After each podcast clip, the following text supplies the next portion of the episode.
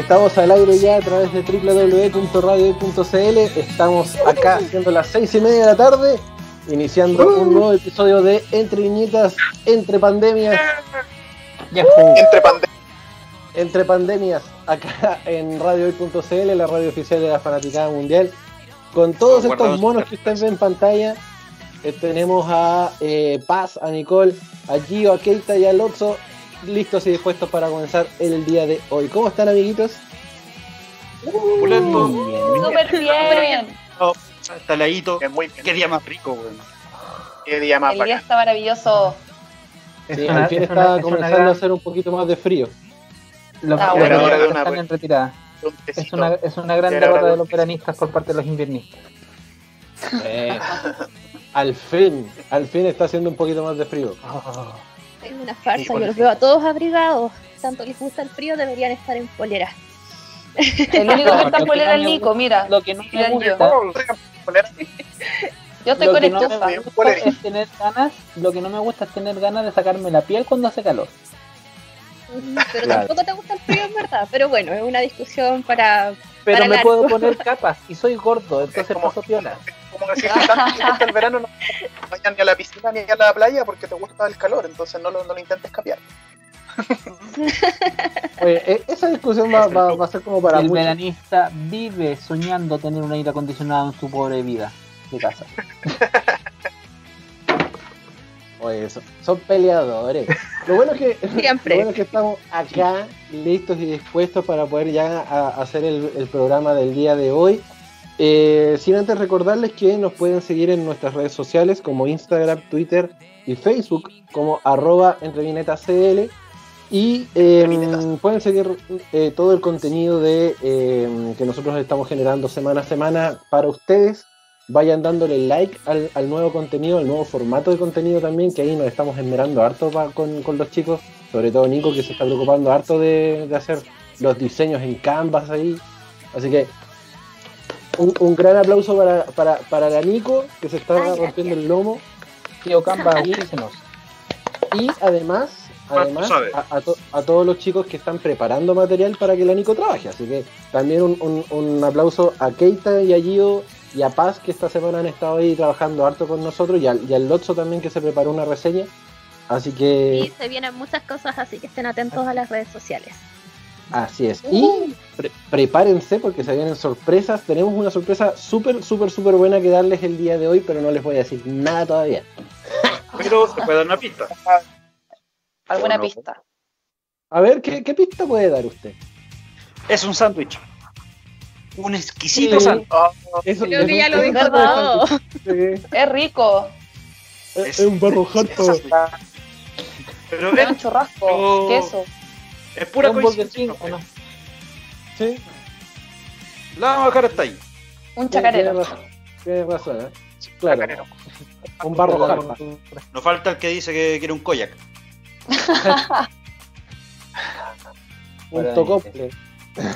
Claro, porque la gente es especial. Muy especial. Claro, porque, porque la gente es especial, justamente. Sí, vamos a dar una sorpresita durante el programa, así que a- aguántense. Todavía no, le- no les vamos a decir nada, pero les va a gustar. Les va a gustar a todos, a todos, porque eh, si ustedes siguen el mundo ñoño, esta sorpresa les, les- va a romper la tapa de los sesos.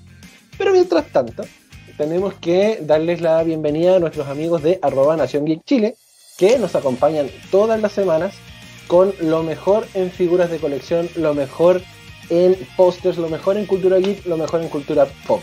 Si usted quiere tener, por ejemplo, alguna figurita así como este Freezer que tengo acá, usted vaya, usted vaya y cotice en arroba Nación Geek Chile, porque se puede encontrar este tipo de figuras, figuras de colección, o derechamente pósters de las animaciones que a usted más le guste, en arroba Nación Geek Chile. Así que aproveche, Lo modela. vaya, así es, vaya y aproveche estas lindas figuras que tenemos aquí para ustedes.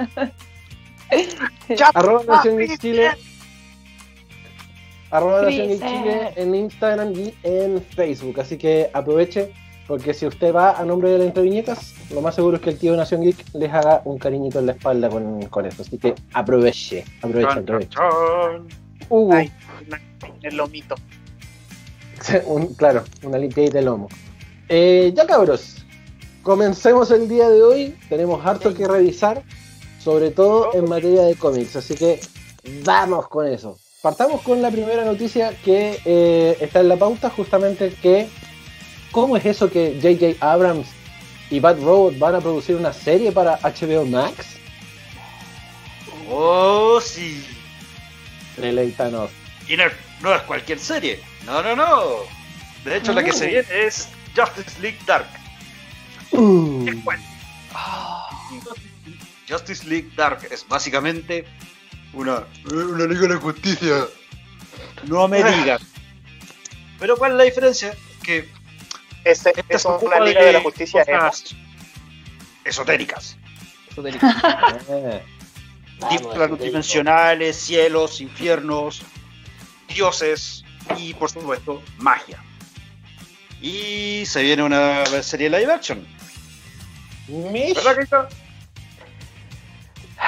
Con J.J. Abrams y su productora Bad Robot al- a cargo en la nueva plataforma de HBO Max, que vendría siendo como, no sé si es como una, una especie de, de reemplazo de HBO Go, pero es como un Netflix nuevo que va a tener HBO dado su, su fusión con Cinemax, otro más streaming, otro streaming más, otra forma de gastar nuestros pobres dólares.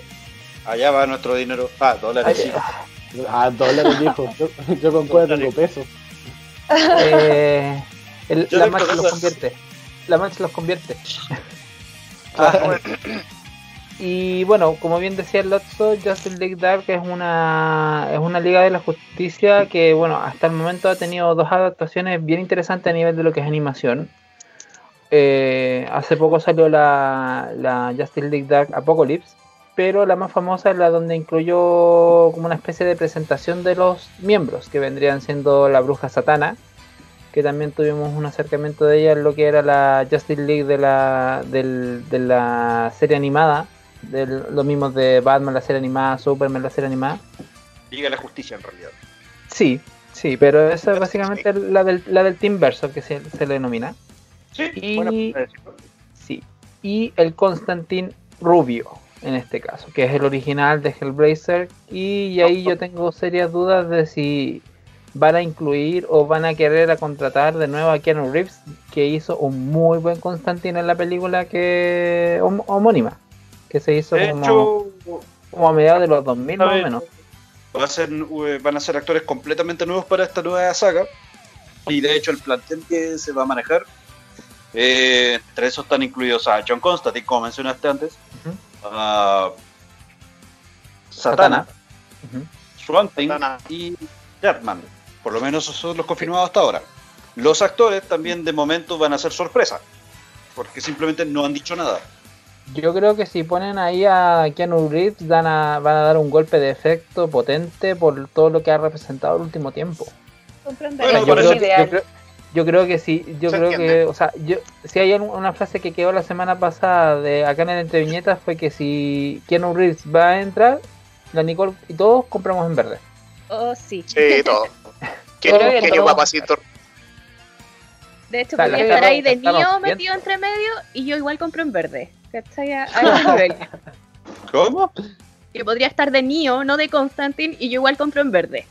Ah, Claro. Mm, haciendo también. quizás una, una no, parodia o algo por el estilo, sino rompiendo un poco la cuarta pared.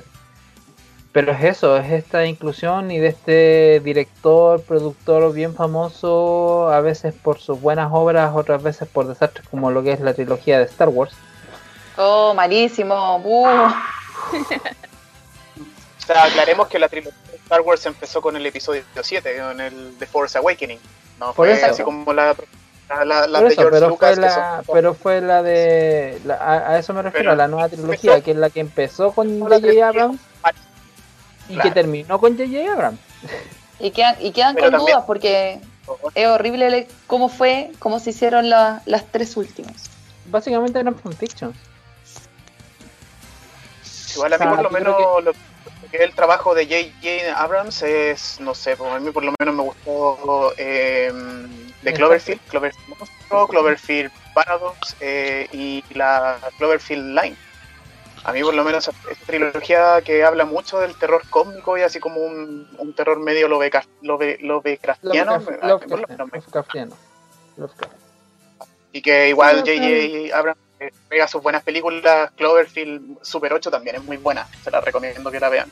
La Star Trek también, pero el último tiempo tampoco ha tenido mucho. mu- mm, no, no ha sido del agrado. Y, y si el fandom de Star Wars es tóxico, el de DC es muchísimo más tóxico. Entonces va a ser ahí bastante complicado que la aceptación de esa serie sea positiva.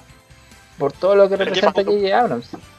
Pero yo creo, Creo que, lo fundamental sería que de repente ah, ah, apuntaran a un público más amplio y que por fin, Mm. bueno, DC de nuevo tiene otra oportunidad para hacer un universo que sea sustentable en cuanto a formatos audiovisuales, porque en las series en general les va mucho mejor que en lo que es en su universo de películas, que de repente Del cine. Claro, hay cosas como incomprensibles que son cancelaciones de series que son realmente buenas y por otro lado también tenemos otras series, no sé, como Arrow, Flash, que Mm. tienen resultados buenos, que son Mm. buenas series, buenas producciones Les y tiran la fórmula y les tiran y les tiran como Sí, si fuera un Sí, eso sí. claro que sí, pero de todas Es formas, están yo creo que ahí. tienen- Perdona, perdona. lo- lo- yo creo que ahí lo que hace DC, desgraciadamente, creo yo, es tirar mucho huevo en distintas canastas y no está aprovechando toda la oportunidad o todas las, las opciones que le dan. O sea, ahora todo lo está tirando a HBO Max y ojalá que les resulte. Porque lo- desgraciadamente, la, bueno, la, se- la semana pasada anterior este, íbamos a hablar sobre la cancelación de Something, que bueno, no, no alcanzó a caer en la pauta que era una muy buena serie a nivel de lo que era historia, a nivel de lo que era todo la- el montaje, etcétera, pero que desgraciadamente no pegó y tuvo que ser cancelada. Entonces es preocupante lo que le está pasando a DC a nivel de lo que es eh, animación, a lo que es a nivel de lo que no, no, animación no tanto en realidad. Más que nada lo que es live action y ah, cómics porque está. Audiovisuales. Sí, pero es que ahí yo quitaría lo que es a la animación, porque ah, históricamente DC ha tenido muy buenas historias de animación, o sea, Warner Bros. Animation, razón. ahí es, es, es el, como quien dijera, es la, es- está fuera de, de toda crítica en ese sentido, no, no está, eh, es raro. Warner Bros. Animation ha hecho una muy buena pega. Las películas que han sacado animadas de todo lo que es la Liga de la Justicia, Batman, etcétera, son excelentes. Hay uno que otro tropiezo como, como la broma siniestra, pero po- por el calibre que tiene esa historia, más que yo creo que por el tema de la animación. Y hay, que- hay que esperar, o sea, como, como todas estas noticias que estamos dando este último tiempo, eh, hay que esperar a ver qué resulta y, y si ponen un buen, como quien dijera, un buen anuncio de golpe de los, de los actores que van a interpretar a cada personaje. Sí, yo creo que por ahí falta, falta poder saber cómo se va a desarrollar el tema con respecto a lo, a lo que son los personajes eh, para ver el casting, porque el casting también llama, llama mucho y por mucho que te pongan Spielberg adelante, eh, si, si el casting no es bueno, lamentablemente la película, aunque te pongan a, a Hitchcock adelante, tampoco va a hacer nada, ¿cachai? Y también Entonces- como pasó con películas de DC, también si el guion es un asco, te estoy mirando a ti, eh, Suicide Squad, Exacto. Suicide Birds of Prey, Batman vs. Superman. Claro, Pero pero ahí también, básicamente con respecto al guion, tiene que ta- también ver un estudio del personaje y, de, y del cómics, porque si no estudian el personaje y el cómics tampoco se presta para una mayor, digamos, interpretación. por Claro, lo tanto, mismo, yo creo que pasa, pasa mucho por el tema del casting, porque si es un, si es Mm. un casting también que, que no es del mundo, por ejemplo, llevemos el paralelo a Marvel, a, a, a, um, a Downey Jr. cuando le ofrecieron ser justamente a, a Iron Man. El Mm. tipo estudió el personaje, se metió en el Sí. cómic y, y- y dijo y, y se metió y, y dio un- un- una vuelta de tuerca con respecto a lo que era el mismo personaje. Eh, creo- me pasa que con me pasa que con DC no se da ese trabajo. La- la- no, la- no se ha dado. DC, DC está haciendo películas para fans, eh, pero muy a la rápida y las está soltando muy rápido. sin conocer Entonces, al fan. no hay de- una elaboración y sin conocer Claro. a- eh, del todo a, lo- a los personajes. Claro, si, el- lo que me pasa con las películas Marvel es que si uno ve a Hugh Jackman, si uno ve a, a Robert Downey Jr., y si uno ve al último, a, por ejemplo, a Benedict Cumberbatch, representan fielmente a sus personajes. O sea, Hugh Sí. Jackman es Wolverine, Robert Downey Jr. es, Tony Stark. es Iron Man y Benedict Cumberbatch es Doctor Strange. O sea, no, no, Sí. no, no se puede imaginar otro, otro actor haciéndolo. No así con Batman, no así con Superman, que pucha, pueden haber un montón de tipos musculosos. Ya acá en Henry Cavill, Pero ¿sabes que el mí- papucho en, en The Witcher. Me pasa, me pasa que con Henry Cavill, por lo, por lo menos dentro de los últimos años, después de Christopher Reeve, es el próximo, el próximo Superman. Sí, Y por ya- Y ahí sí se logró. Y ahí Pero sí se logró Superman- por un tema de casting. Pero es Superman y faltaría Wonder Woman, que ahí Gal Gadot también lo ha hecho muy bien, pero y Batman, que es, el- es la otra parte del triunvirato, y creo que es, es el importante, si al final al cabo DC, ¿qué significa? Detective Comics. Eh, Batman es la esencia de DC, él es el detective. Sí, yo Mientras Yo no creo que eso en no particular se da un- por la diferencia de sagas que han habido cinematográficamente de Batman, por eso es tan difícil, no así con otros superhéroes, porque Batman tenemos demasiado para elegir. Hay algunos que han sido supremos y dos. otros que han sido nefastos. Exacto, Yo me, quedo, es yo verdad. me quedo con dos Batman. Yo me quedo con Ben Affleck y me quedo con Christian Bale. Sí, Uh, totalmente. Dios mío. sí, yo, yo- pero yo mi top 3 yo pondría a Batfleck en tercer lugar, en segundo a al de Batman de Tim, No- de Tim Burton, que ahí es... Ay, no me acuerdo el actor. Ah, y en ya. primer y en primer lugar a Christian Bale, pero es porque Christian Bale es un actorazo, o sea, eh, Sí. y, y es Nolan. O sea, los, los que los que vemos cine y los que entendemos un poco o somos un poco aficionados sabemos a, a qué uno se, se espera cuando ve una película de Nolan. O sea, Y Mm. full actor es de método. ¿Mm? Full actor de También. método. Es una cuestión así como pasó ahora con Joaquín, en- ah, mi amigo Joaquín, con Joaquín en Joker, que claro, también es full actor de método y ahí se Sí. ven los resultados en comparación, no sé, pues al, al Joaquín, al Joker de Jared, al Joker de Al- Jared Leto, Al o Choro Juaco. a otro- claro, a otros Batman que no han sido tan satisfactorios para el público. Personalmente a mí Ben Affleck no me gusta, pero es una cuestión con el actor, así que mm, no es muy válida la opinión, pero coincido en que efectivamente el Batman de Nolan es el mejor. Mm. Sí. Y Yo ojo siento- que todavía y todavía no sabemos qué va a pasar con Pattinson, o sea, con Robert Pattinson digo. Ay, no sé, me da, me da miedo, me da miedo. Entonces, Yo tengo-. Yo igual. Yo igual, pero la, la, la, la, la premisa de todo esto, yo creo que, como bien dice el Lotso y como bien decimos todos acá, es esperar. Y- Por favor, que no brille. Favor, que no brille en la película, por favor. Ay, Dios mío. No, pero Pattinson ha, ha salido harto. Ya, ya no es ya no es crepúsculo. O sea, si uno ve las últimas películas de Robert Pattinson, es diametralmente Es distinto a un lo buen que- actor. Sí, Hizo más. sí. Es que esa es la lata que Es mucho más que Crepúsculo. en Crepúsculo, pero él es muy buen actor. Yo les recomiendo que le echen una mirada a las películas que ha hecho después de y se pueden sorprender. No es la quinta maravilla, ¿cachai? Pero sí es muy buen actor. Así que yo, Yo, en me verdad quedo sí con le el tengo Robert fe. Pattinson de Harry Potter. Sí. Es que ahí te das cuenta que sí es un buen actor porque Cedric Diggory tampoco era un personaje... Si lo hubiese hecho un mal actor, no habría sido tan tan trascendental como lo fue. Mm. Entonces creo que igual esperar y tener fe y está bien que hagamos burla con que brille o no brille, pero puede ser que sí salga algo bueno. Batman con Perdón, glitter. ¿qué, qué, qué- película, o sea, en qué, qué Pattinson en Harry Potter, qué personaje hizo? No me acuerdo. Cedric Diggory. El campeón de Hogwarts, pero por el lado de Hufflepuff. Ah, película. verdad, El verdad. El fuego. que toma la copa, el que se... Exacto. Sí, El el que, lo que- ma- el que lo mata el señor, el que no debe ser nombrado. El que caputea. El que, el personalmente yo lo he visto en otras películas y a mí yo no le encuentro, no lo encuentro versátil como actor. Por lo mismo dudo, Sí, igual. Yo no lo encuentro buen actor. dudo, porque no lo encuentro versátil. Creo que empezó Harry Potter y a Crepúsculo, pero siempre veo lo mismo, no, no lo veo versátil, entonces me aburre. me aburre. Pero y podéis ser un compadre de- súper aburrido, pero también podéis ser versátil, que son dos cosas distintas. Pero yo he visto en otras películas, porque mi prima es fanática de él, y las he visto muy veces obligadas, pero no me gusta y no lo encuentro versátil. Es, es lo que pasa un poco también con Mm. Ben Affleck. pues. Ben Affleck tampoco También. es un, un- un actor Ah, súper súper versátil y que muchos muchos dijeron, no, como Ben Affleck va a ser Batman. Y nos Mm. entregó, dentro de todo, uno de los, Batman de los. Batman, un Batman correcto y uno de los iconos del cómic también, que era justamente un, un Batman mucho más avejentado, que no era el, el- el Batman que ya, que ya venía peleándolas hace rato, sino que era así como uno, un Batman un poco más aterrizado.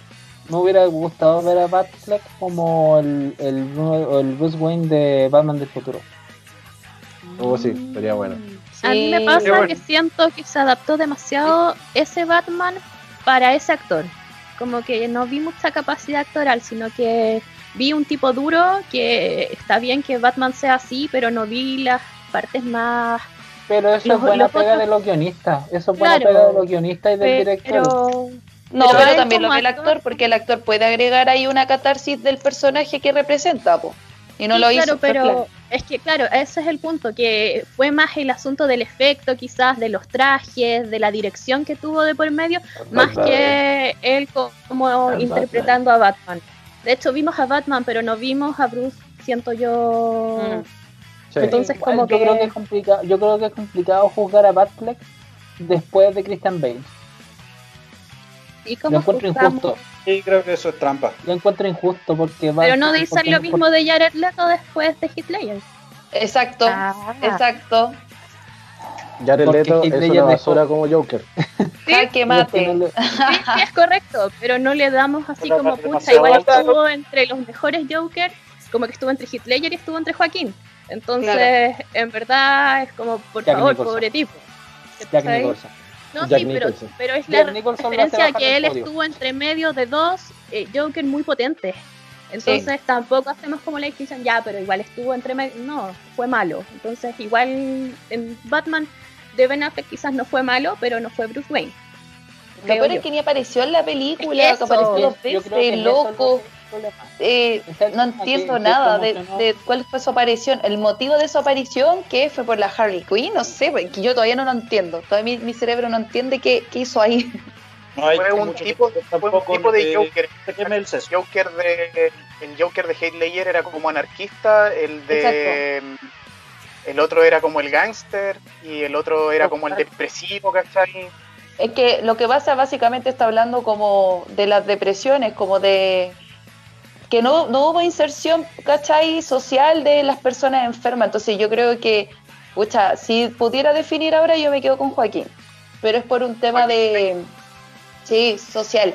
Y es por un tema de que me, me, enganchó caleta. Me enganchó caleta quizás por el contexto social o porque en Sí. verdad es una verdad a voces, pero por, por, un, por un punto se quedó conmigo. me conquistó. Pero, pero, pero chicos, a ver, consulta. ¿Ustedes critican a Jared Leto por la actuación de Jared Leto o por todo lo que conlleva en sí su Suicide Squad? Todo. Mal casting, mal vestuario, ma- mal Todo. todo, Ah. Porque, porque al fin y al cabo es un todo, chac. o sea, mal El diseño historia, mal personaje guion. de, de Joker de Jared Leto no está bien. por eso, No. entonces, entonces yo tampoco está ahí también encuentro injusto criticarle solamente a Jared Leto cuando toda, cuando toda la estructura de Suicide Squad está mal hecha. Sí, eso es verdad. Sí, la pero entiende, tú puedes o entender sea, que las personas, cuando son actores, lo- a ti te ponen un guion, te ponen una dirección, pero tú como actor ves cómo lo interpretas, tú como actor das ideas, tú, tú no eres una máquina. Pero y para mí igual solamente los- un robot, un Sí. robot que te dirige, porque cuando tú eres un actor versátil, tú le puedes dar un plus más al personaje. Quizá hubiera sido más maquetado, porque para mí fue una maqueta, pero él hubiera dado un matiz distinto y no lo hizo. Entonces al final él no tuvo poder ni decisión. No es un buen actor. ¿Sabes que yo O antes había visto, había visto otras películas de Jared Leto y, y en verdad el weón es, el weón es igual, es capo, ¿cachai? Sí, Bueno. eh, eso, eso en es esa innegable. película no lo, o sea, en esa película no lo fue, o quizás fue porque también él dijo que lo cortaron mucho. Yo siento, como dice la, la Nico, que en este caso también pasa un rol preponderante el tema de la dirección. Por mucho que tú, tú como actor puedas decir, no, yo puedo darle esta intención al personaje y, y así lo voy a dar, el director te va a decir, no, quiero que lo hagas de esta forma, si no te sacamos. ¿Cachai? Entonces, claramente Lo que podría eh, hacer la, más rato la dirección es mucho más dura en ese sentido. es tripar esta película.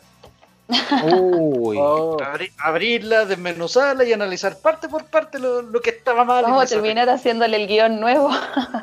Podríamos hacer, no- un- podríamos el- hacer una- un el capítulo entero está- de eso. O sea, podría poner, por ejemplo, de, de, de Tiburón o de Killing Frost. ¿Cachai? Faltaron muchos villanos también en esa película. Mm. Y el personaje, por ejemplo, de Slipknot, que haya durado tan poco y haya sido como para un mal chiste, como que, oye, arranquémonos de aquí. Y O el la loco inclusión también de la cara de Levin como Enchantress, es como... No sé, Ah, personalmente me parece como, mira, inclusión. No, fue como, mira, mira, tenemos un blockbuster casi como de, de montón de actores famosos, casi como si fuese, vamos, casi como si fuese en su momento Mars Attack, una obra maestra me parece hoy día, Ah, que era, un elen- que era un- con un elenco coral, pero era como, "Weón, se están muriendo todo esto y es como, o sea, te están promocionando la película, no sé, pues me pasa lo mismo con el Godzilla, que apareció un- unos 5 minutos Brian Cranston después de su exitazo con, el- con Breaking Bad, y en todos los trailers mostrándolo, ah, Brian Cranston, Brian Cranston, y eh, ¿cuánto dura la película? 5 minutos y, y chao. Lo mismo me pasa con Suicide Squad, se promocionó De hecho, demasiado demasiado, acuerdo. demasiado freak, demasiado así como ya poco más salido de las peores de las cárceles gringas, con un montón de tatuajes, con esta mina loca tóxica que es la Harley Quinn, y un montón de otros, de otros eh, personajillos locos, ahí yo creo que la, la única que salvaría sería el personaje de... Ay, de la. de, de How to Get Away with Murder. Ay, ¿Cómo se llama esta actriz? No me puedo acordar. ¿No es la cara de Levin? No, no, no, es la que recluta el grupo. Ah, ya, ya, Ah, ya, ya sé quién, a quién te refieres. Una que es pedazo de actriz dos. ¿Ah? Sí. Viola, Viola Davis, Davis. que Sí. interpreta un pedazo de personaje que en ese sentido, o sea, pega mucho y, y, y los que recordamos Justice League en la animación es un muy buen personaje el que interpreta y que ahora no me, no me puedo acordar el nombre por desgracia. De hecho, eh, yo te puedo decir cómo ella en el cómic. Y hay tres No, palabras sí. para decir. Hija de perra. Sí, no, sí lo sé, lo ¿no? digo. Y su lo personaje es una, bastarda. ¿Sí? Lo tengo súper Este claro, no puedo el nombre. Una hija de perra. No, Pero- Y el programa es family friendly. Bueno, ya estamos como en la hora, ¿o ¿no? Sí. Sí, de hecho, No, ya a la, a la Miguel- podemos hablar en ese no- Miguelito ya nos avisó que nos quedan dos minutos de, para poder salir en la tanda, así que el, el temita que nos queda ahora pendiente con respecto a Darjos lo vamos a dar de, de vuelta a comerciales, así una pinceladita rápida para no quedarnos atrasados. Así que tenemos que, mm, que ir a la pausa, a la, a la primera pausa comercial del día de hoy. Eh, ya que generamos el caos acá en el Entre Viñetas con el tema de, de qué, qué Batman es mejor, qué Joker es mejor, vamos a escuchar un tema de Creator acá en el Entre Viñetas. Vamos con Hordes of Chaos acá en Entre Viñetas porque somos más que solo Más que solo cómics. Estamos, Estamos al ya aire. al aire en el segundo bloque de Entre Viñetas porque somos más que solo Eso. Cómics. Tulio, Tulio, estamos al aire. Estamos al aire. Eh, obviamente tenemos que recordar que nos pueden seguir en nuestras redes sociales como arroba entrevinetascl en Twitter, e Instagram y en Facebook para que eh, puedan seguir nuestro contenido todas las semanas y vamos a tener varias, varias sorpresas durante la semana que ahora em, va a comenzar el próximo lunes. Em, así que tienen que aguantarse un poquito, yo estoy que se los digo, pero en verdad que hay que aguantar. Calma. Contente, Calma, calma. ¡Oh! Shut the fuck up. Shut the fuck up. loco, es, es que es la, es que es la Usted media no lo diga. Usted no lo diga. Usted no lo diga. ¿Qué será? Es la media noticia, loco. A ver, Venga, eh, venga. eh, Cálmate, Panchito, ¿ah? Punisher. Cálmate, Panchito. Empieza con Punisher. ¿Empieza con qué? Empieza con Punisher. Punisher. Sí, empieza con Punisher. Sí, muy bien. Fue con qué continuaría? Con Aquaman. No, con Amazing. Oh. También. Con Amazing. Y la vamos a dejar ahí. La vamos a dejar ahí. No voy a decir Stop, please. Ya. Eh, lo que sí podemos decir que el programa de hoy junto con Nación Geek también está llegando a ustedes gracias a Fábrica de Recuerdos, donde ustedes pueden eh, renovar toda su papelería, todos sus cuadernos que ya tienen añejos, que ya se les están acabando las hojas y que no tienen dónde más escribir.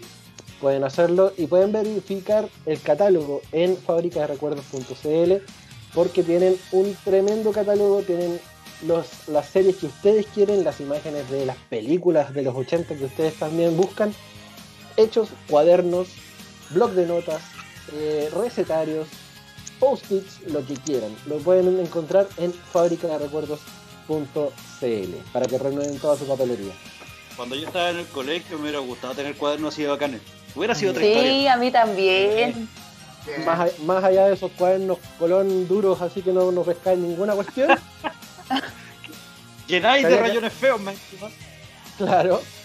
Que para lo Ahora único que está puede bien, tener- Cuaderno, un lápiz y cuaderno a esta edad nuevo, que sea bonito, que tenga un buen diseño y que no tenga los asomados clásicos que te hacían tus compañeros. Eso es lo que uno quiere ahora. No escucharon tarde. Ahora las nuevas generaciones van a aprovechar buenos cuadernos. Así es.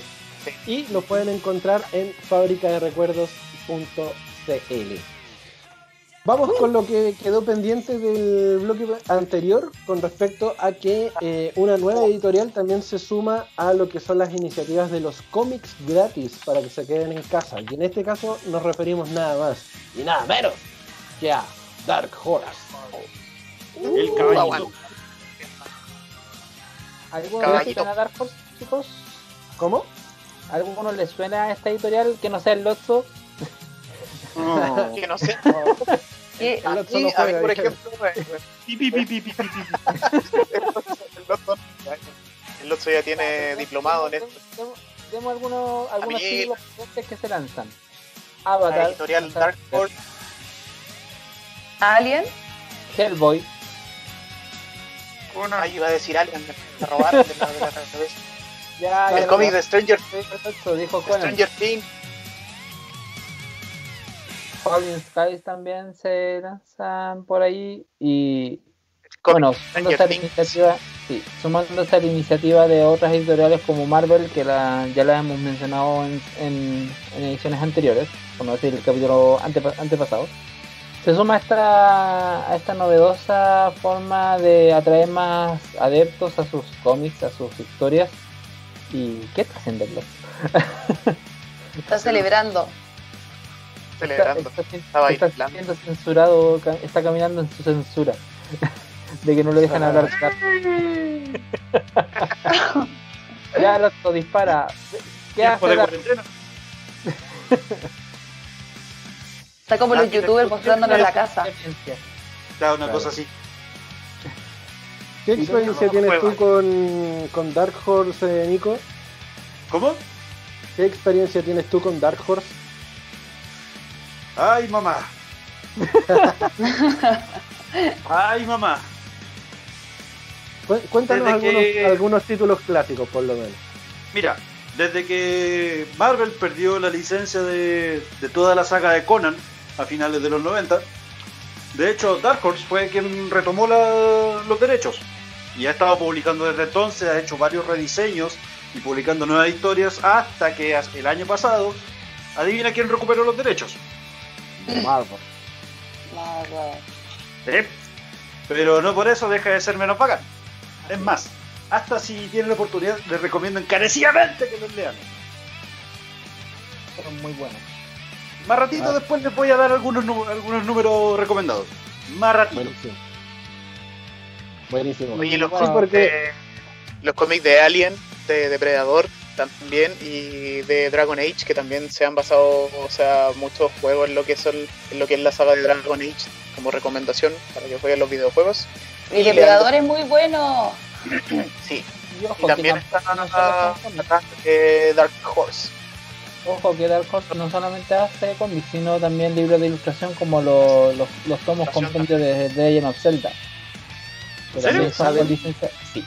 Que todos los, la- las, los tres libros grandes de Zelda, el Fable Historia, el Enciclopedia y el Art and, Art and Artifacts, los tres libros son de Dark Horse.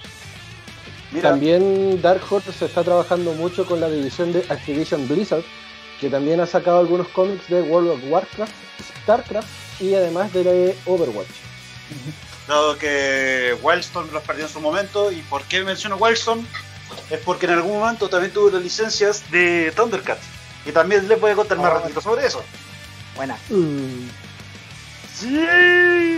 Que, jun- junto a Marvel, junto a DC, entonces tenemos a Dark Horse también que se suma a, a la iniciativa de tener los cómics gratuitos em, para su descarga y obviamente todo lo pueden encontrar en el sitio web oficial de Dark Horse, que es dar- darkhorse.com, o si no, en sus redes sociales, en Dark Horse Comics, en Instagram, para que ustedes puedan revisar la, em, la cantidad de cómics que efectivamente pueden tener a disposición para descarga. Hay un catálogo bastante interesante. Se ha cambiado de todos lados. Eh, El, Nico es un pirueta. remix. El Nico es Soy un un remix el, el día de hoy. Ya, avanzando entonces en, el, en lo que es la pauta, pasamos de las letras de las viñetas, pasamos a los videojuegos. Y en este caso tenemos al, al maestro Keita que el día de hoy nos va a deleitar justamente con, con lo que le toca, que es justamente los videojuegos. A ver, ¿qué, qué tienes para ofrecernos? Valga la ¿Qué? redundancia. Qué bueno. Valga la redundancia. ¿Qué se te- A ver, sí, yo esta semana y estas últimas semanas me puse a, a ver entre los emuladores que tengo. y eh, igual compren igual compren si pueden, pero me puse a jugar videojuegos de Game Boy Advance. La Game Boy Advance es una es la segunda gran consola portátil que sacó Nintendo, por decirlo así, que es la sucesora natural de la Game Boy. Es una Qué consola, sí, es una consola clásica de 16 bits, más o menos la potencia que tiene la Super Nintendo, y que fácilmente debe tener casi un millón de títulos entre esos. Y yo seleccioné los 10 que a mí más me gustaron. Este es un top 10 súper personal, pero que si uno lo juega y es súper variado, no, solo, no todo es RJRPG, no todo es, no es aventura, hay, hay de todo aquí. Bueno, Y haciendo un conteo del 10 al 1, voy a partir por el primer videojuego que. O sea, el primer videojuego en este conteo, que vendría siendo el número 10, es el juego de El Señor de los Anillos, El Retorno del Rey. Es un RPG aventura bastante clásico en su estructura. Básicamente también es casi como un port del juego que salió para el Play 2, desarrollado por EA, o por la famosa empresa de micro- microtransacciones, en cierta forma. Y En donde, sí, en donde Sí, uno que- puede controlar a los personajes principales de la misma historia del Señor de los Anillos, que vendrían siendo Gandalf, Aragorn, eh, Frodo, Sam, Legolas y Gimli. Es el Y mismo que este salió caso- para PlayStation 2, ¿cierto? Así es, pero para re- eh, reducido para las capacidades técnicas de la Game Boy Advance. por verdad. Es un port técnicamente, pero pero no, no es un mal juego, no, no se pierde mucho de lo que es la historia y las gráficas tampoco. O sea, hay que pensar que es una consola de, de menor potencia que una PlayStation 2, pero sigue logrando lo- el objetivo de poder jugarla. todo el rato. El noveno puesto vendría siendo Mega Man Zero. Mega Man Zero es una serie de videojuegos que transcurren a nivel de historia 100 años después de los acontecimientos de Mega Man X. Y narra la historia de esta versión Zero que vendría siendo como una especie de, este Mega Man rojo con la particularidad de que no de que rompe el esquema clásico de las series Mega Man. Eh, tú en Mega Man uno entra a una etapa introductoria después tiene que luchar contra 8 Robot Masters y finalmente llega a un palacio o a una torre o un edificio donde se enfrenta contra el enemigo final. En este caso es un mapa gigantesco de varias escenas, varias etapas, varias formas, en donde se van cumpliendo misiones. Y algunos lugares se van abriendo, otros se van sellando conforme van avanzando estas misiones. Es Lo como un Metroidvania. Casi, casi, solamente que más, sí, más estilo Metroidvania, lo que es, es bastante novedoso porque le, le da un nuevo aire. Es lo bueno del- de los Mega Man Zero. Y ahora sacaron un compendio para la Switch y para otras consolas, creo que también para la Play 4. Sacaron un compendio ahí de Mega Man Zero Collection. Así que es una muy buena oportunidad para poder retomarlo y para poder volver a jugarlo. El octavo juego, y es uno de lo que conversamos la otra vez con el Gio, es el Kirby and the Amazing Mirror o el espejo maravilloso. Kirby ya es un clásico dentro de los videojuegos de Nintendo y es un plataformero 2D clásico donde nuestra famosa bola come todo rosada, que no sabemos si es un héroe o una heroína, es de sexo indefinido, se come todo y absorbe a sus poderosos No binario. Sí, no no binario. No la No, podríamos binaria. Vamos, no binario. Y lo que tiene que hacer en este videojuego es rescatar partes de un espejo que fue roto por, sus grandes, por un gran rival. Y entre esos rivales vuelve a enfrentarse contra Wispy Whoops, que es un clásico rival, que en este caso es este árbol gigante, o con el Meta Caballero, el Meta Knight. El Meta Knight. Sí. El séptimo videojuego del que yo voy a hablar, Fire Emblem. Fire Emblem es una saga que llegó a Occidente muchísimos años después de su arribo en Japón. Y fue básicamente gracias a que eh, los personajes que aparecieron en el Melee, que vendría siendo el juego de el Smash Bros. Melee de, de la GameCube, que fueron Mark y Roy, fueron muy populares y eso permitió que esta saga, que es básicamente un RPG táctico, casi como si uno estuviera moviendo piezas de ajedrez, llegara a América. Y si bien el primer, no eres el primer videojuego como tal de Fire Emblem, sí fue el primero en, Latino- en, en Latinoamérica y en, en el resto del mundo occidental. Y simplemente se le llamó Fire Emblem, siendo que en realidad el nombre completo es The Blazing Blade. O como lo dirían los japoneses, Rekano Ken. Así que es una muy buena oportunidad de empezar a- de, de jugar un muy buen juego, que es el- la forma en que llegó Fire Emblem a nosotros. Y en el sexto lugar voy a poner uno que es uno de mis juegazos favoritos de la Game Boy Advance y también de muchas personas, Castlevania Area of Sorrow. No sé si les suena mucho, bueno, acabo de escuchar que sí. Castlevania Area of Sorrow yo creo que le va a gustar también mucho a Nicole, es un videojuego en donde incluye un personaje japonés que viaja al Castlevania. Que es un personaje que se llama Soma Cruz, un tipo muy personaje de shonen de cabello blanco, perdón por el estereotipo, que llega hasta este, llega hasta este Castlevania y se va a enterar de algo muy importante respecto de su pasado y de su linaje con el conde Drácula. Va a tener que luchar contra sí mismo en, en cierta forma. Es una muy buen, es un muy videojuego a pesar del- de los gráficos 2D, de la de la tiene una excelente banda sonora, así que es un muy juego, muy buen juego a recomendar. El quinto es un juego bien particular porque se llama Mario y Luigi Superstar Saga.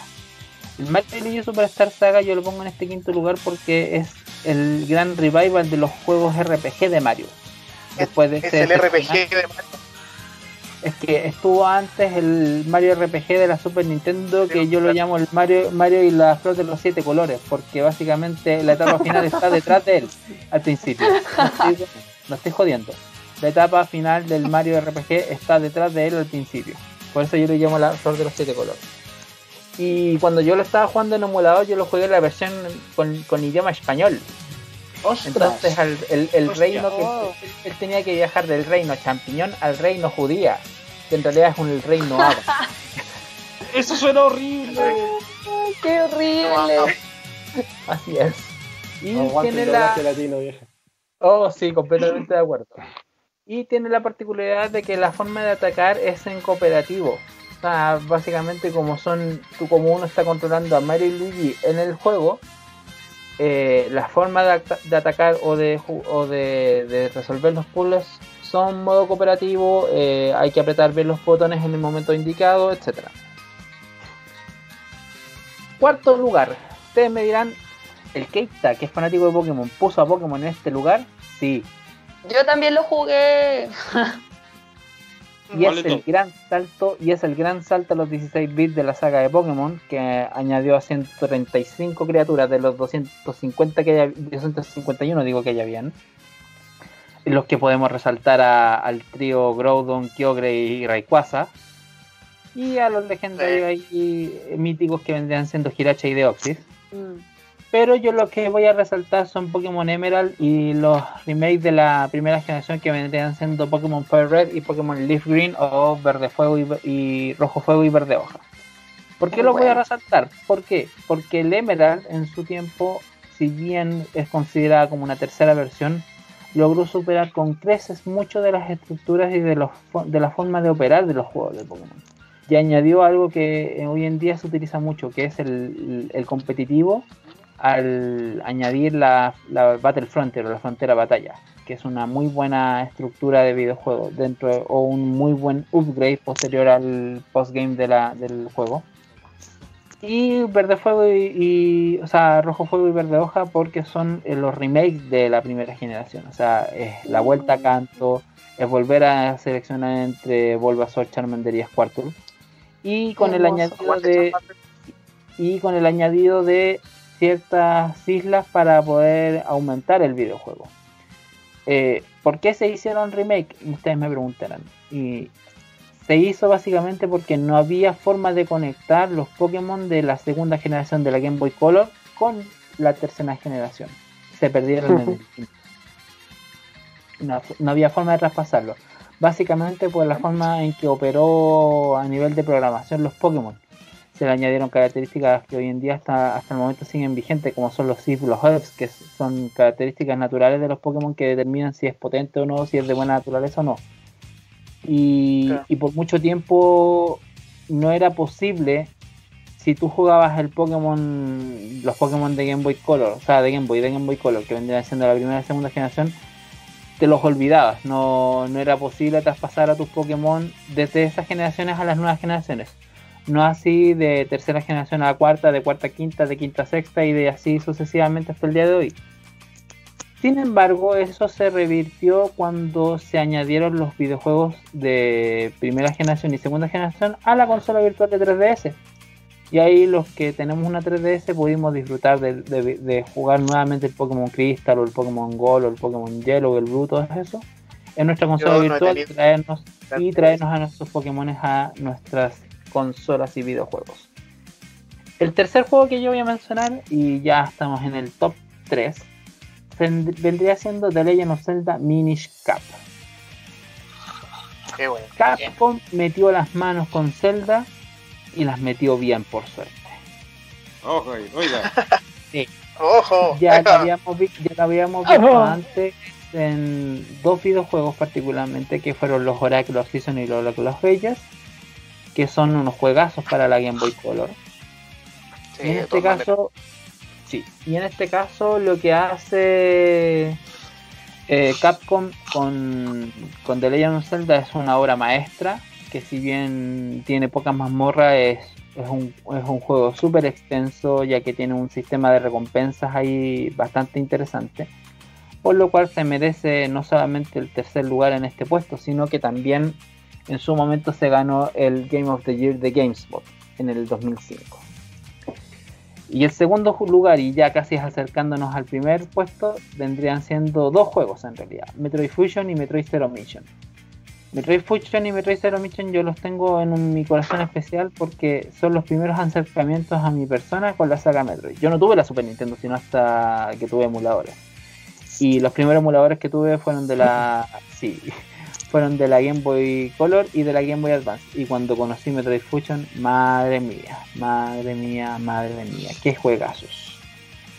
Los que hayan jugado estos juegos, ah, es un Metroid ya es una saga clásica, es, es una llega incluso al punto de, de definir una- una- un tipo de videojuegos, una, una estructura clásica de videojuegos, que vendrían siendo los Metroidvanias que son normalmente de- de- son videojuegos de exploración, de, de, de- de rescate de upgrades, etcétera. Una persona Ese llamada juego Vania tiene que- Metroid. Es que eh, tienes que a- adquirir ciertas cosas para seguir avanzando. O sea, que tenéis que necesitar un doble salto para llegar más alto y ese tipo de cosas. así. Muy, buena, muy buena estructura de juego. Metroid Fusion en ese sentido también tuvo tuvo la capacidad en cierta forma de, de bloquear eso también. es chistoso porque Metroid Fusion, o sea, Super Metroid permitía poder saltarse ciertas escenas y el Metroid Fusion bloqueó eso. Chan. Y primerísimo lugar, Espérame, espérame, espérame. Porque acá el Mike me está apurando para irnos a la pausa. Así Oh, que ya. vas a tener Oh. que dejar el número Déjalo uno. ahí como la sorpresa que tenemos. Así es, vas a tener que dejar la re- la- el número uno de tu, de tu top 10 de Game Boy Advance para luego de la pausa porque tenemos que hacer justamente este descanso para que em, dejemos la sorpresa. ahí. Sí, así que no se muevan de ahí y ya estamos a la vuelta. Así es, vamos a escuchar ahora New Stranger El- de Sora Top Sakana, que es el opening de High Score Girl, acá en el Entre Viñetas, porque somos más. Más, Más que que solo solo con- con eso. Estamos ¡Estamos al al aire. aire! Oye, estamos acá. ¡Viva, viva! Estamos acá en el Entre Viñetas cuando ya son 20 para las 8 de este día, viernes 24 de abril. Siempre me quedo pegado en las fechas, weón. Estamos acá haciendo el Entre Viñetas entre, entre el Nico, la Nico, eh, Paz, Gio y Keita. Y por acá el Panda dándoles también eh, todo lo que es la cultura pop a través de radio.cl. Y haciendo Ya lo- compañía. Haciendo compañía justamente. haciendo Y eh, radio. ya, ya escuchamos el opening de esta serie antes de, de irnos a comerciales. Estábamos escuchando el opening de High Score Girl. Y eh, ahora nuestro querido amigo Gio nos va a comentar un poquito Pero- más acerca de esta, de esta serie. ¿Qué macho? Faltaba, faltaba el primer lugar del ranking de, de Lord Keita. Sí. No te cambies. Suspenso. ¿Qué- Falta así ese. Sí. ¿Cuál es el primer ¿Ya lugar? suspenso o no? El primer- No. No, yo quiero Ah, saber dale. Escupe, Lupe. primer lugar. El primer lugar. Golden Sun. Golden Sun. Golden Sun, chicos. Golden Sun es un pedazo de JRPG. Es mi, yo creo que es de mis grandes favoritos porque tiene un pedazo de historia. No tiene nada que envidiarle ni a Zelda, ni a Pokémon, ni a Final Fantasy, ninguno de esos videojuegos. Es un JRPG que está dividido en dos partes por las capacidades técnicas de la GBA. La primera parte siguiendo un grupo que trata de evitar el que se rompa el sello de la alquimia. La alquimia es un poder grandísimo que vive, que, que es el sustento de, una, de un planeta que se llama Weyer. Este planeta es básicamente un planeta plano, un disco. eh, los terraplanistas están súper felices con este lugar. No. Y cuando rompen el sello de la alquimia, se liberan criaturas, unos djinns que se llaman. Y en el primer juego uno es capaz de capturar hasta 6, si no me equivoco, o sí, 6 juegos, 6 djinns por elemento. Los elementos clásicos aire, agua, tierra y fuego. Y en el segundo juego uno puede hacer el traspaso de toda esta información, de todo esto, de todo esto jugado, mediante un cable link, que era la forma en que se conectaban en esa época, o con una contraseña. Esa contraseña puede ser plata, bronce, o- eh, bronce plata, oro. Y ahí yo siempre hago la de, la de oro porque se traspasa todas las cuestiones. Así que, no, chicos, si hay un juego que jugar para la Game Boy Advance sí o sí, es el Golden Sun. Lo recomiendo mucho, está en mi primer lugar dentro de lo que es mi corazón, mi Kokoro Gamer. Desgraciadamente la secuela que salió para DS no es muy buena, es de- bastante decepcionante, pero ahí yo pongo mis fichas con el creador de God of War, de que si cuando le preguntaron qué IP de Nintendo reviviría, él dijo Golden Sun. Y para que lo puedan, el, para que el, que el creador de God of War lo diga, es porque lo vale. Eh, eh, todo el rato. Maravilloso. Buena, Keita. Muy bien. Buena, te pasaste. Gracias por la, por la reseña. Eh, y dijiste en el, en el corte que esto también lo vamos a publicar en nuestras redes sociales, así que Así es. Ya, Maravilloso. ya tengo el prácticamente lista y con un pequeño bonus track de juegos que se quedaron atrás. excelente. Toda la pega hecha entonces de parte Kirby. del Kate. Maravilloso. Ah, aguante En este- Kirby. Maravilloso. A- Maravilloso.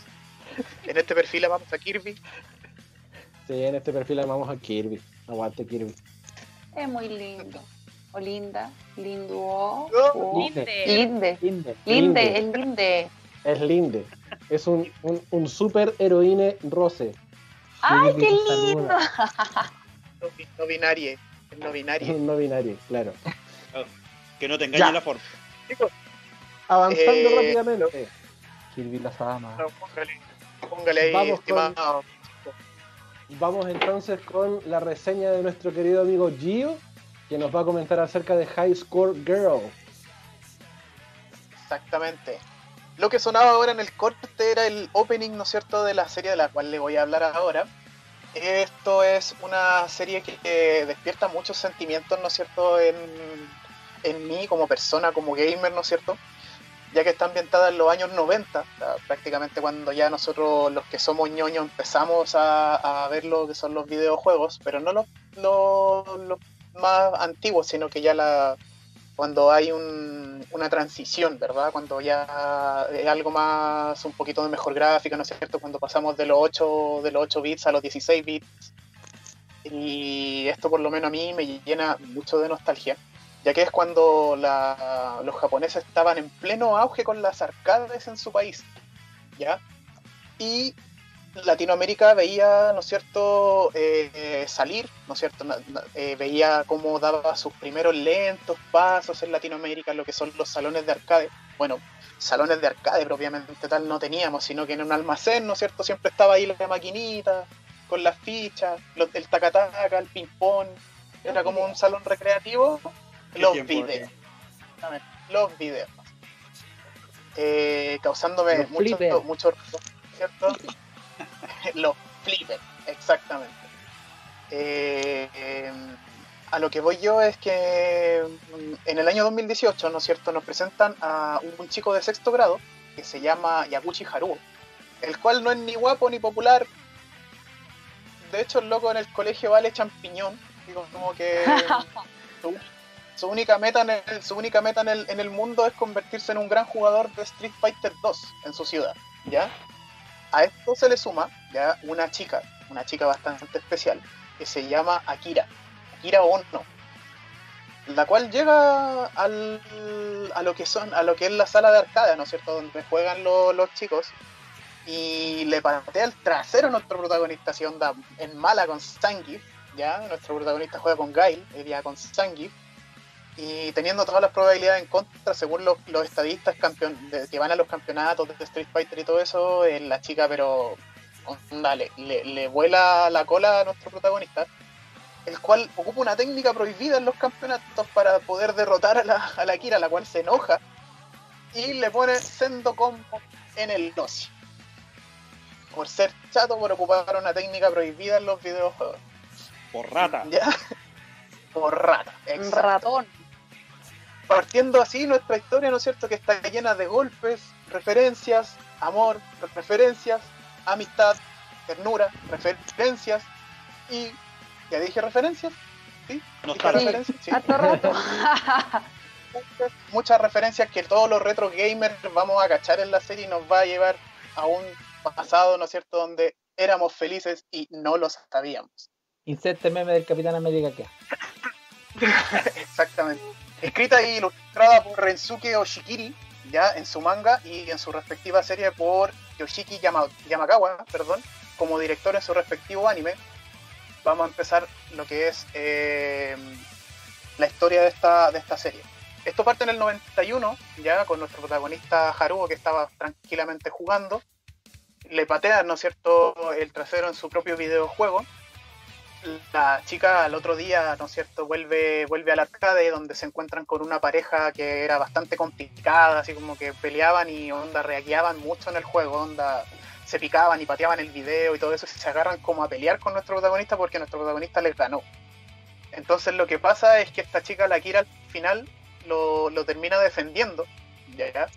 Este chico dice, chuta, nos metimos en problemas la pesca de la mano y, se la, y la saca de ahí partiendo así una amistad y, se empiezan a, dar cuenta, ¿no es cierto?, de los trasfondos de nuestros personajes, ¿no es cierto?, que la chica es, parte de una familia millonaria, la cual onda no la deja jugar, no la deja salir, es como que tiene una, ¿cómo se llaman estas estas institutrices? Ya que está todo el día con ella, todo el día haciéndole clases, clases fuera de la clase, ¿cachai? Eh, clases extraprogramáticas de piano, de violín, todo eso que te hace una, una familia millonaria para tener todo lo que es dominar más adelante la vida y, y ser al fin y al cabo un millonario más. ¿ya? No sé si también estarán así como emparentados con puros primos ellos, no creo. Eso pasa aquí solamente en... Cambio No, yo, yo creo que igual Inserte comentario político acá. una vez que esto no es cierto sucede, se empiezan a dar cuenta que son rivales, ya, son rivales, ¿no es cierto? Pero a medida que va avanzando la historia, esta chica lamentablemente dice, lo siento mucho, eh, yo debo irme, ¿por qué me tengo que ir? Porque mis padres me pagaron un mejor, una mejor escuela, la cual tengo que ir a pasar toda la, hasta llegar a, a la educación media, ¿no es cierto?, en, la- en el otro colegio y se va por un par de años va por si no me equivoco por tres o cuatro años ya en este en este tiempo llega otra chica ya que se llama Koharu que esta es la real waifu de la serie.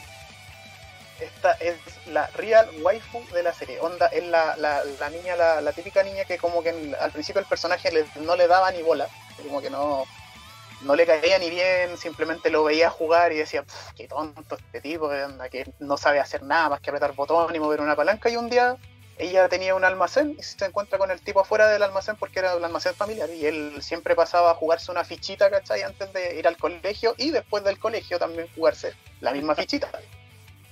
La, mim- la misma niña que atiende el negocio familiar empieza a mirarlo así como yo que le vea esto, ¿no es cierto? Y se empieza a dar cuenta que los videojuegos son más allá de una simple pantalla y botones.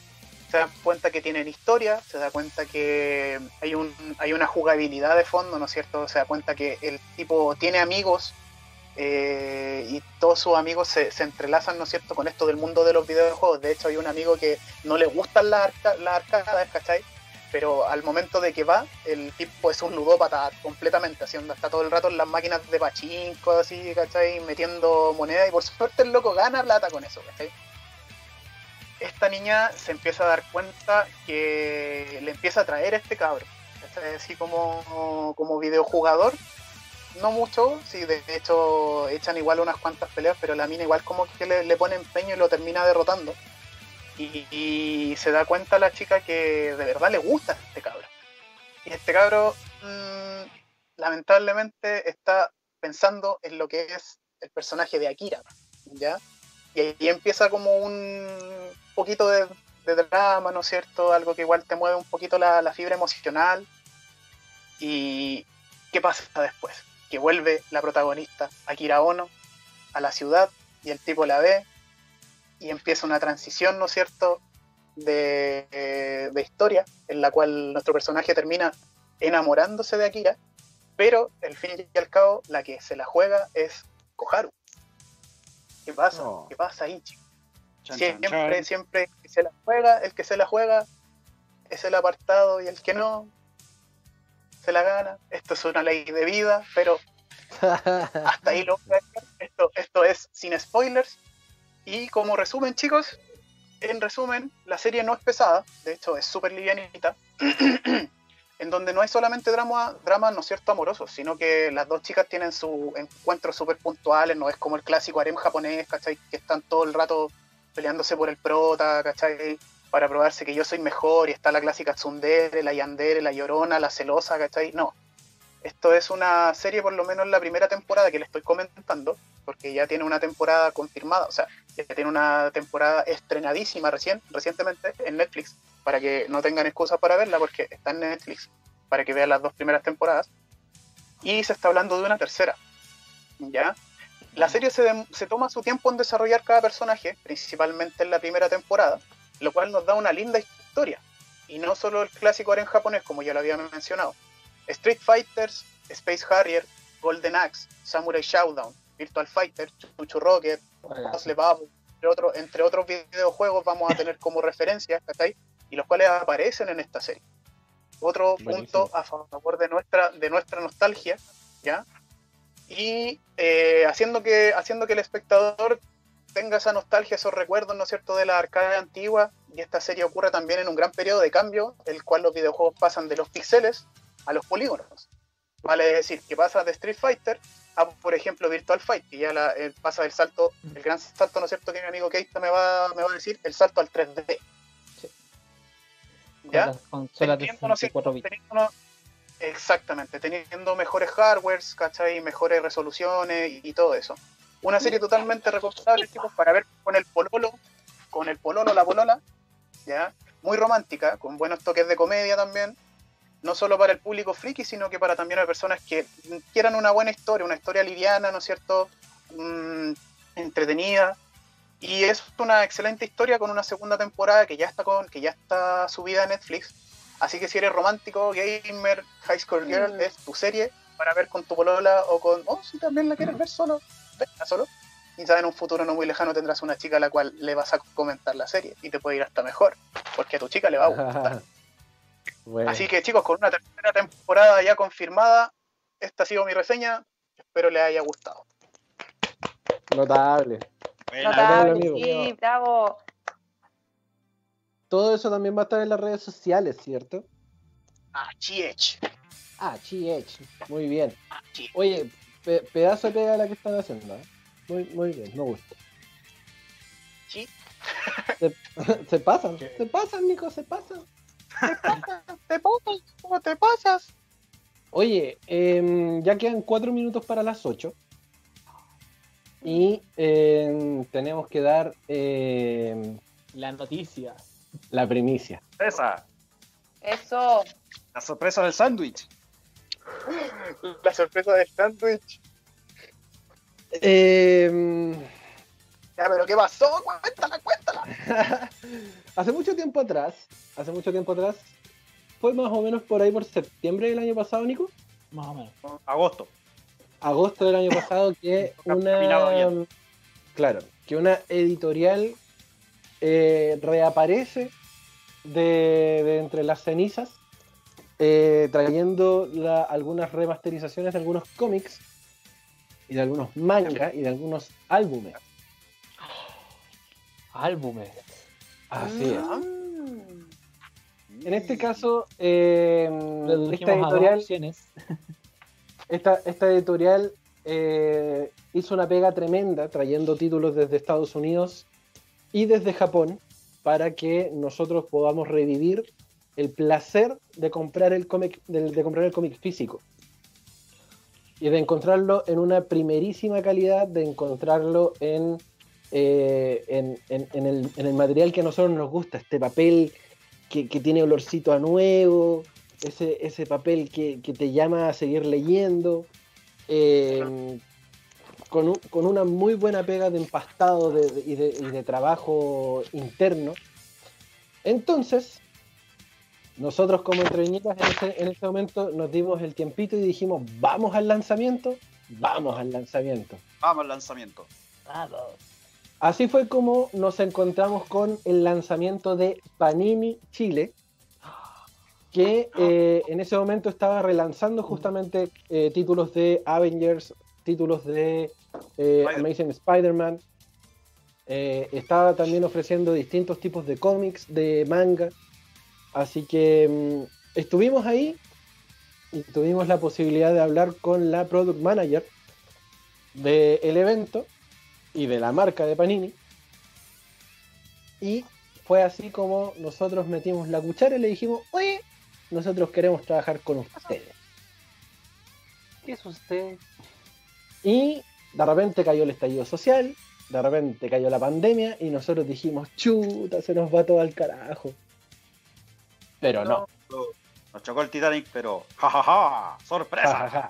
Pero Sorpresa. pudimos, pudimos subirnos a la puerta, no así Jack. Así es. Así es. Dejamos abajo a Rose y, y nosotros nos subimos a la maldita puerta y sobrevivimos el golpe. Y gracias a, a- a- a esfuerzos de todos, es que Panini Chile ahora, actualmente, es partner oficial del Entre Viñetas. Así que vamos a tener las primicias del universo Marvel, las primicias del universo DC, las primicias de todo lo que se está moviendo en cómic, manga e incluso en los álbumes de colección eh, que Panini está distribuyendo acá en Chile. Así que eh, es un honor para nosotros como Entre Viñetas poder contar con, con tremenda editorial porque va a ser un apoyo enorme e inmenso en toda la gestión que nosotros queremos, que es llevarles la cultura del cómic, llevarles la cultura del manga, llevarles la cultura pop a ustedes en sus casas a través de este humilde programa, ahora junto a la compañía de Panini Chile, que ustedes los pueden encontrar justamente como tiendapanini.cl en su página web y a su vez también en sus redes sociales como Panini Chile o Tienda Panini para que ustedes puedan ir viendo lo, lo que se está lanzando actualmente eh, porque un, un, paneo rápido en, el, en, la página web de ellos tienen justamente el número 3 de Avengers tienen a Snot Girl, tienen a Spider-Man tienen a Torpedo tienen eh, los cómics de los mangas de Berserk el, los libros de Maze Runner tiene, tiene de todo Sailor Moon. ¿Tiene... No olvidemos Sailor Moon, por favor. No, no, no por favor. Acá no se vaya Los castigaremos en el nombre de la luna. Sailor Moon, no, Orange High School y también está eh, Orange, que es una serie igual más nuevita, que es un shoujo, para que le echen un ojito ahí también. Está Shingeki no Kyojin, el ataque de los titanes, está Fairy Tail, está Blade of the, of the Immortal, obviamente está eh, Sailor Moon, y eh, dentro de lo que son los títulos que, que, que ofrece el mundo del cómic eh, o, de los libros incluso están los libros de Stephen King, Apocalipsis, eh, como les decía recién, está Torpido, está Dragonero, eh, está todo el universo de Avengers, todo el universo de The Amazing Spider-Man, está, está la remasterización de Kikas también. Así que hay mucho, mucho, mucho material ahí en, en tienda panini.cl y la gracia que, que, vamos a tener con esta asociación es que nosotros, como entre viñetas, vamos a poder ofrecerle al público un código de descuento. Que ellos nombrando ese código de descuento van a poder optar por, el, por los productos que ofrece eh, tienda panini.cl a un valor preferencial por el hecho de nombrar el código del programa. Y eso nosotros lo vamos a anunciar en nuestras redes sociales cuando ya tengamos ese generado para que ustedes lo tomen, lo ocupen y gracias a entre, entre viñetas y panini puedan tener la magia del cómic físico en su hogar para que no tengan que pegarse piques a alguna tienda porque obviamente because pandemia eh, vamos a tener la posibilidad de que se los envíen al domicilio.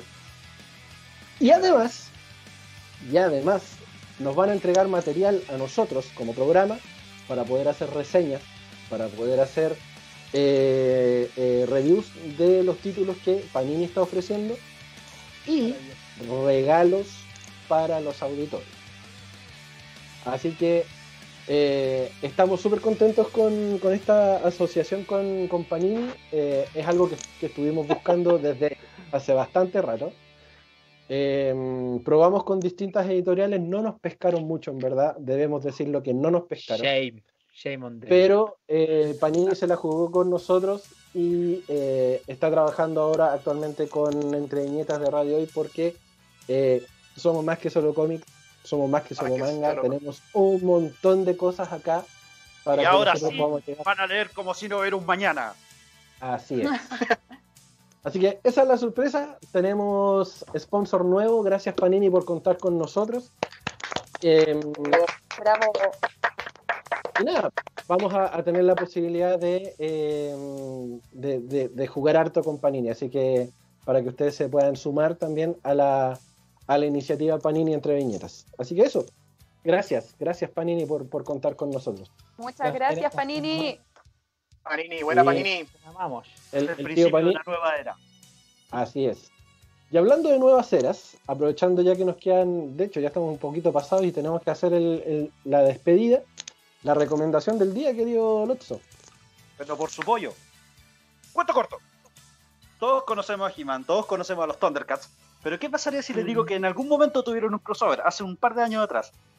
Mm. Un crossover cargadísimo de acción, porque cuento corto, y spoilers, así que se aguantan. Unra encontró un método para viajar entre dimensiones. Y en vez de, eh, y en vez de buscar más magia, de hecho, se apoderó de, de una espada, la espada del augurio. Nah. Ah, y, y, la espada del poder. Chemi. Y ahí la que fue el primero en Maide. pegar el pato. Imán. Maide. La historia sigue más adelante, se, se nos revela un nuevo Thundercat, pero se los voy a dejar ahí para que ustedes lo lean. ¿Pero quién es? Oh, ¿Pero quién es? Lo dejé. Lo oye, voy a pero dejar ahí. ¿quién es, po? ¿Pero No, qué se los pasó? voy a dejar ahí. Toda una guerra a través del multiverso, a través de otros, incluso otros He-Man. De hecho, es, es la puerta de entrada para una nueva línea de DC Comics llamada He-Man y los amos del multiverso.